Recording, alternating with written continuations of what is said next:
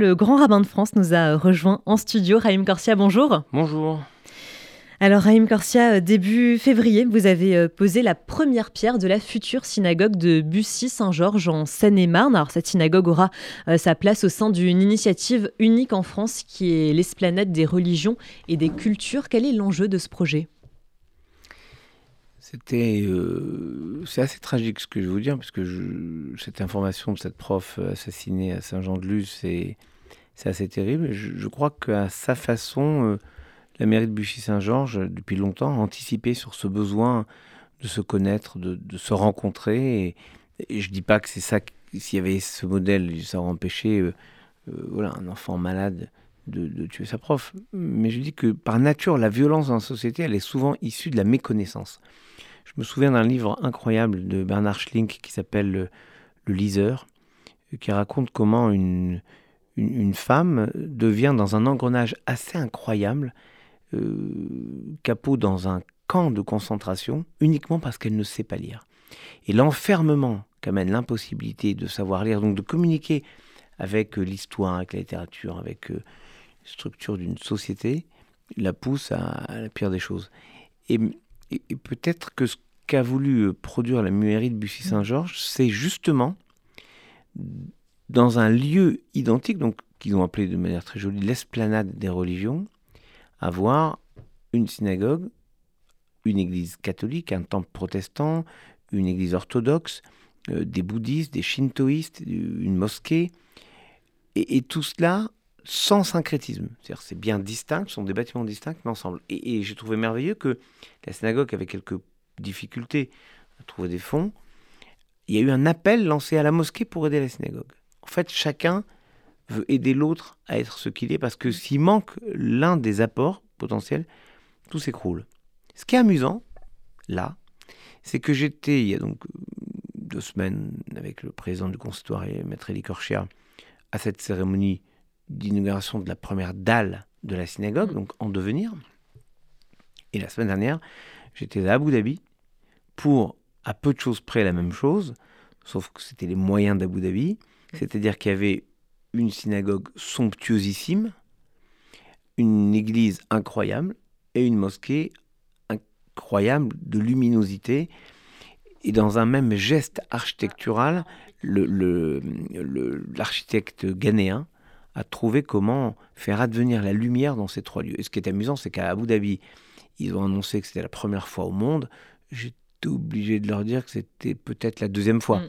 et que nous avons été donc moteurs. En tout cas, Bussy Saint-Georges a fait quelque chose de merveilleux et je crois que contre la haine, la méconnaissance, la violence dans la société de manière générale, chaque fois qu'on peut dire qu'il y a quelque chose à vivre ensemble, on est là dans le cœur du cœur de ce qu'est la République. Et donc l'idée, c'est de rapprocher les, religions et de favoriser donc le, vivre ensemble.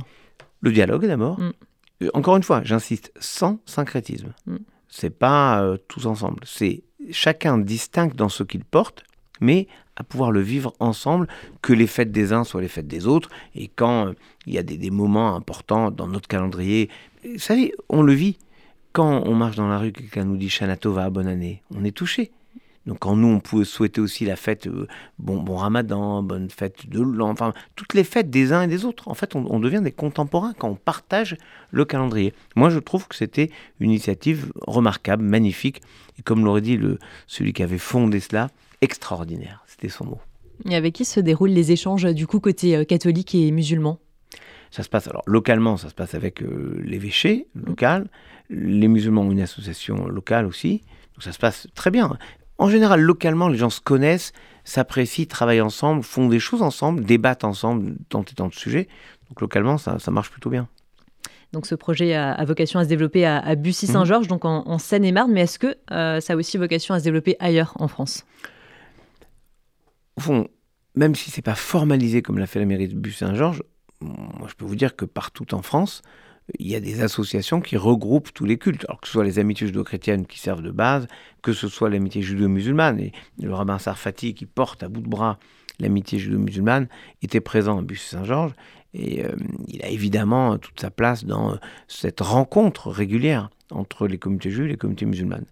Mais ça se fait aussi avec, euh, les bouddhistes qui doivent prendre leur place aussi dans l'équilibre religieux en France.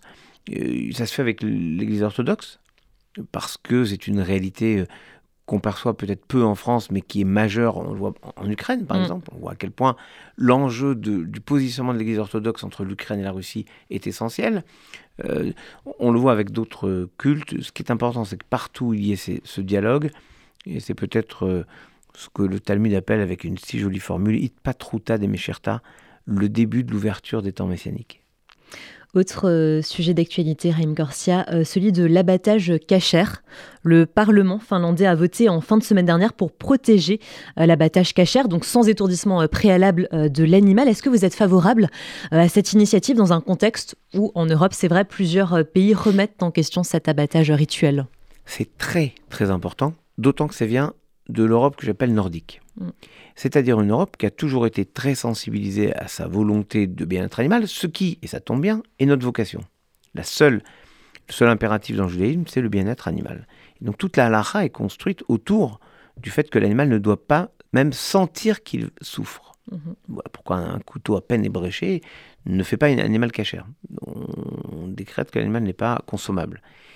Ce qui est important, c'est que, dans votre formulation, c'est très juste, mais en fait, il faut changer cette formulation. C'est comme ça qu'on dit, sans étourdissement préalable. Mm. Le fait est que ce n'est pas un étourdissement. Quand vous faites perforer la tête de l'animal, il est étourdi, alors de manière plutôt définitive. Donc en fait, c'est une façon de le tuer. Mm. Et donc nous, on dit simplement, ne faisons pas cela. L'extrême dextérité de nos abatteurs, reconnue par tous, mm. puisqu'on nous demande d'aider les musulmans à former leur abatteur rituel. Est reconnu, donc ce système dérogatoire pour l'abattage rituel, qui est d'ailleurs conforme au principe même de laïcité, la liberté de pratique religieuse, est aussi une reconnaissance des efforts que le judaïsme a toujours accomplis pour contrôler, former et euh, euh, faire en sorte les abatteurs rituels et faire en sorte que toutes les règles sanitaires et de bien-être animal soient respectées est-ce qu'un vote en France pour euh, protéger cet abattage euh, cachère pourrait euh, voir le jour ou est-ce que c'est totalement irréaliste de, de, le penser? Non, non, pardon. C'est très juste votre question, mais non. Ce ne serait pas irréaliste de le penser. Tous les gouvernements ont toujours défendu cette position, tous.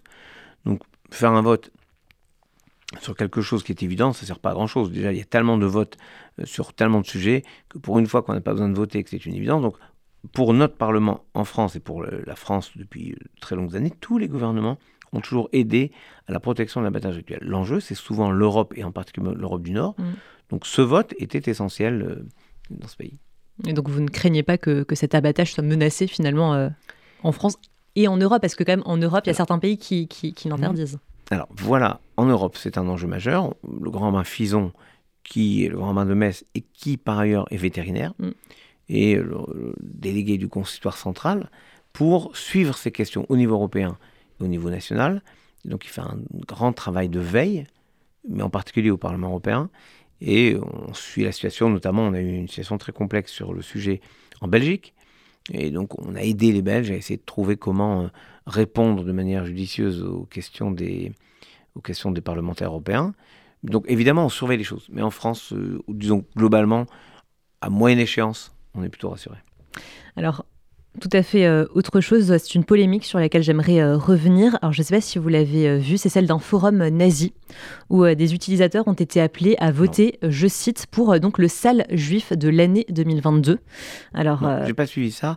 Est-ce que, oui, je ne sais même pas de quoi on parle, mais est-ce que parler de ça, ça crée pas du buzz et ça crée pas la réalité qu'on veut refuser? Donc vous me parlez de quelque chose que je n'ai pas suivi. C'est peut-être ma faute, parce que peut-être que je me suis trop occupé d'autres choses en ce moment. Mais c'est vrai que le, système euh, des réseaux sociaux donne de l'ampleur à des choses qui n'en ont aucune en mm. réalité. Et je me dis, c'est leur faire trop d'honneur de consacrer même quelques secondes à, à, de tels principes. Les quelques mots que vous avez pu dire on laissait supposer que la suite était encore plus nauséabonde. Donc, euh, voilà. En revanche, ceux qui ont vu, ceux qui ont lu, qui ont pu constater cela, mais il faut le dénoncer sur la plateforme Pharos du gouvernement, qui fait mhm. un très gros travail, puisque le gouvernement a encore augmenté le nombre de personnes des modérateurs. Et donc, il faut signaler toute euh, publication sur les réseaux sociaux qui, qui, serait, même où on pense que c'est délictuel, laissons Pharos faire le travail, En tout cas, il faut absolument tout signaler parce qu'il n'y a aucune raison de laisser passer quoi que ce soit. Mhm. Et d'ailleurs, euh, ce matin, à Paris, il y a une conférence mondiale de l'UNESCO sur la désinformation et les discours de haine qui est intitulée pour un Internet euh, de confiance qui donc mhm. s'est ouverte. Est-ce que vous pensez que c'est une bonne chose, que ça va faire bouger les choses et notamment les contenus antisémites en ligne, ça va les faire reculer? Oui, parce que je crois qu'il faut adopter des principes internationaux. On ne peut pas dire Internet, on le contrôle en France et on verra bien comment ils le font euh, à l'étranger. C'est maintenant euh, une question mondiale et je m'en suis ouvert hier avec la directrice générale de l'UNESCO, euh, qui fait un très gros travail d'ailleurs pour beaucoup de sujets qui nous concernent, au plus haut point, à la rentrée d'Allemagne où l'Allemagne a fait classer au patrimoine mondial de l'UNESCO le judaïsme autour de Worms. Voilà qui annonce de belles choses peut-être, si Dieu veut, mm. pour mon projet de faire classer Rachi à l'inventaire, enfin au patrimoine mondial de l'UNESCO ou de l'Europe, on verra bien. Mais en tout cas, euh, les Allemands ont pu le faire, il n'y a aucune raison qu'on ne sache pas le faire.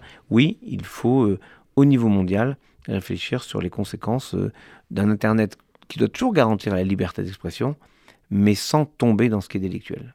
Et alors, si on, si on en reste aux réseaux sociaux et à, et à Twitter, euh, la députée La France Insoumise, Ercilia Soudé, qui est aussi vice-présidente du groupe d'études sur l'antisémitisme, a à nouveau fait euh, polémique il y a quelques jours avec un tweet euh, qui lie en fait l'antisémitisme et la solidarité envers le peuple palestinien. Elle a terminé son message par un hashtag Free Palestine.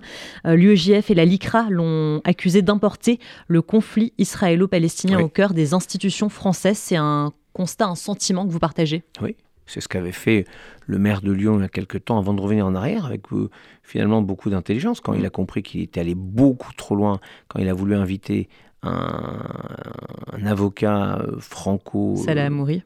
Ben voilà, mm. donc franco-palestinien, et qui... et qu'il avait dit cette phrase quand même assez incroyable, mais je vais équilibrer les choses parce que je vais, je vais inviter un représentant de la communauté juive. Il n'a pas dit un représentant de l'ambassade d'Israël, mm. il a dit un représentant de la communauté juive. Sous-entendu, judaïsme égale Israël, puisqu'ils défendront les choses. Ce qui est un, une importation du conflit, mm. avec euh, clairement une façon d'indiquer, vous n'aimez pas euh, la politique d'Israël, c'est votre droit, eh bien pas compliqué, il y a ceux qui portent cette euh, politique qui sont là, et si vous n'êtes pas content, ben attaquez-les. on peut dire qu'il ne l'a pas dit comme ça, en tout cas, il a eu l'intelligence d'entendre les messages de bon sens que d'aucuns et votre serviteur lui ont fait passer par des canaux divers et multiples. Mmh. Il a annulé la conférence, il a eu les mots qu'il fallait pour dire que manifestement il n'avait pas saisi le, risque d'utiliser ces paroles. Et, mais en tout cas, on voit que le chemin est à peu près toujours le même. On fait un amalgame assez incroyable entre euh, les uns et les autres, et en hurlant, il ne faut pas importer le conflit, on fait que ça.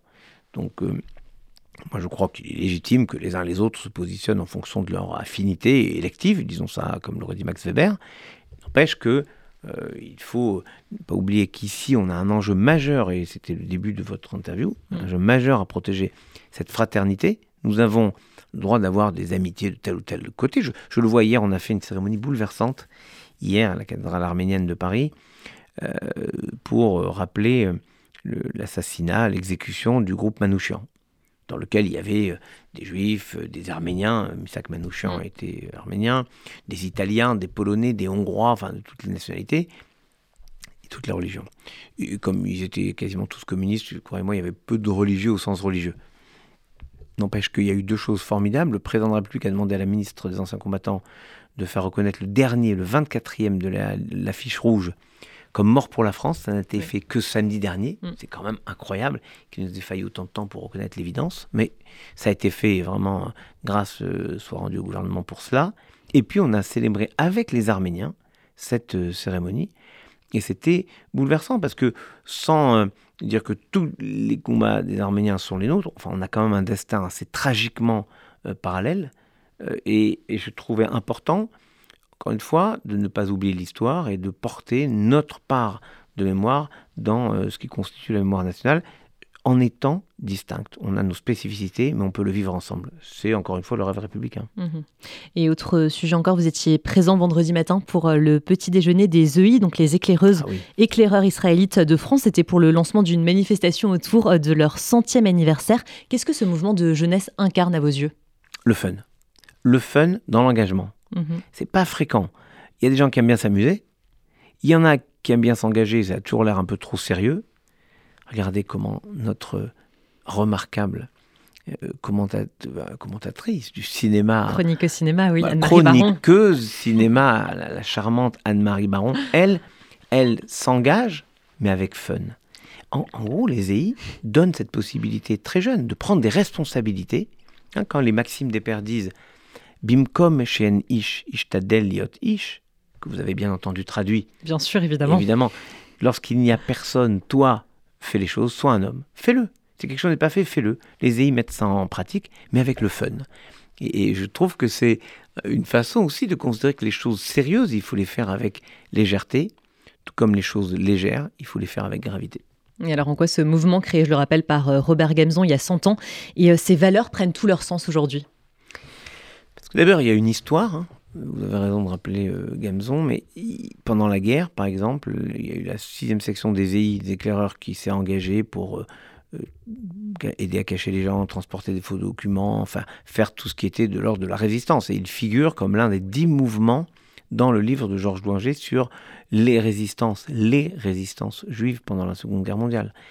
Et puis il y a cette façon d'être une pépinière de euh, futurs leaders de la communauté juive. Je n'oublie jamais que le, grand Vinci Truc, paix à son âme, était un jeune éclaireur et que c'est dans ce mouvement qu'il a trouvé d'abord un retour au lien à la pratique religieuse, en tout cas la connaissance d'un minimum euh, dans la pratique religieuse, et puis qu'il a trouvé les prémices de euh, ses engagements futurs, tout comme tant et tant d'autres qui encore aujourd'hui euh, reconnaissent la dette qu'ils ont envers les éclaireurs. Donc je trouvais formidable de célébrer les 100 ans de ce mouvement, et je lui prédis d'ailleurs un grand avenir, d'autant qu'ils ont lancé une revue qui s'appelle L'éclaireur, mmh et qui est une revue très bien faite avec beaucoup d'intelligence, d'humour et de profondeur. Raïm Corsia, on est à quelques jours euh, de la de Purim, qui euh, se célèbre début mars. Qu'est-ce que cette fête nous enseigne? Elle nous enseigne d'abord que rien n'est jamais perdu et qu'on peut considérer que les choses elles sont faites, que aléa jacta est, c'est le cas de le dire, le sort en est jeté. Mais le sort en est jeté, on peut transformer le sort. Et Dieu, dans cette fête, même s'il n'apparaît pas une seule fois dans le livre, dans le rouleau d'Esther, Dieu peut, vena for ou, il peut transformer, inverser ce qui était tristesse en joie. Mhm. Moi, je crois que c'est une grande donnée de la vie. Il nous arrive parfois des choses difficiles dans la vie. Tout le monde. Mhm. L'idée, c'est pas de dire je vais oublier, pas du tout. Je vais transformer cela en source de joie, en source de bonheur. On perd quelqu'un, comment on le rend présent à nous d'une autre façon? Donc en fait, être capable d'inverser les choses, c'est ce que Dieu nous dit, faites-le, sinon c'est moi qui le ferai pour vous. Mhm. Et donc ça, c'est le témoignage de cette fête de Purim. Et puis c'est la façon que Esther, la reine Esther, a d'être présente en tant que juive, mais sans le dire, juste en améliorant la société, en faisant ce qu'on appelle en hébreu le tikkun olam. Elle répare le monde. Et en réparant le monde, elle améliore la société pour tout le monde. C'est aussi notre enjeu. Comment aujourd'hui en France, nous, la communauté juive, on contribue à améliorer la société, on contribue à la rendre plus fraternelle, plus, plus humaine. Donc, Toute cette histoire, c'est cela. Et puis ça finit encore, pardon d'être répétitif, dans le fun. on fait un repas, on mange des gâteaux, on fait des, on fait des choses formidables. Et moi, j'ai un grand bonheur parce que les femmes de la Viso, notamment de Neuilly, m'ont promis pour ce jour-là un couscous au beurre. Alors ah, prenez des notes pour vos auditeurs, c'est important. Prenez des notes, il faut des petites fèves, du sucre en poudre et bien sûr les petits raisins. Très, très important. Très important. Un Très peu important. Bien sûr. Merci beaucoup, Raïm Corset, d'avoir été euh, notre invité. Merci beaucoup pour cette euh, fameuse recette aussi. Et puis euh, au mois prochain sur RCJ. Très bonne journée à vous. Si Dieu veut. Bonne fête.